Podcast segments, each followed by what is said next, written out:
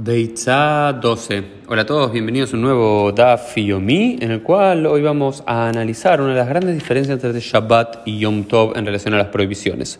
Una de las cuestiones más significativas es que en Shabbat tenemos la prohibición total de Otza'a. Otza'a o Achnasá es sacar o traer, en poner o sacar, es decir, mover cualquier objeto, por más mínimo que sea, de un dominio privado a un dominio público, de un dominio público a un dominio privado, o simplemente letaltelo, todo simplemente moverlo en, dentro del dominio público. Es decir, en Shabbat solo salimos con nuestras ropas para ir al Beit Knesset, para ir a comer a la casa de alguien, para volver, para un lugar, para otro. No podemos cargar absolutamente nada. No podemos cargar una pelota, no podemos cargar un sidur, no podemos cargar incluso a nuestros bebés en brazos, excepto que haya un eruv, que haya...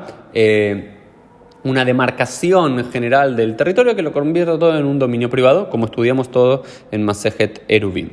Ahora bien, la diferencia entre Shabbat y Yom Tov tiene que ver con que en Yom Tov se permite cargar.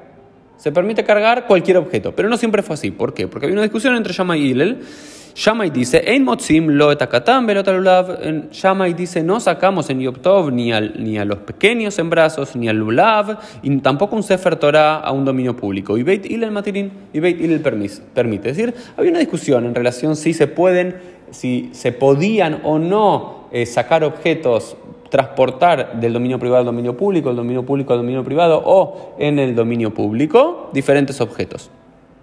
Y eh, la respuesta, por supuesto, es que seguimos la halajá de Beit Hillel que permite. E incluso más, dice,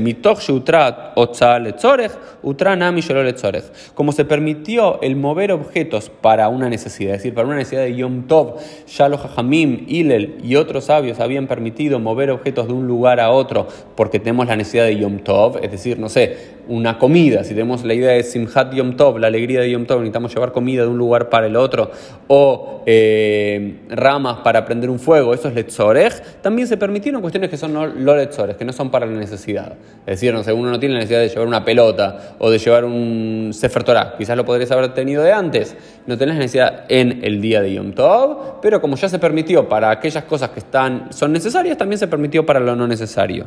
Y la misma lógica comprende el tema de Abarataesh, eh, de transportar y mover fuego. El fuego en, en Yom Tov no se puede prender ni, apagar, pero sí se puede transportar, se puede eh, aumentar, se puede disminuir, se puede llevar de un lado para el otro, que originalmente era solamente para cocinar, pero como se permitió para cocinar, también se utilizó para otros fines. Por ejemplo, si uno quiere fumar una narguila en Yom Tov, uno podría de un fuego preexistente encender otro. ¿Hay una necesidad? ¿Hay un tzorech? No, no hay un tzorech. Sin embargo, como ya se permitió para fines necesarios, también se permitió para fines innecesarios. Y por supuesto, huelga decir, dice la Gemara, que no se necesita ningún tipo de eruv para poder cargar en Yom Tov, porque no está la prohibición de cargar en sí. Esto fue el Daf y del día. Nos vemos Dios mediante en el día de mañana.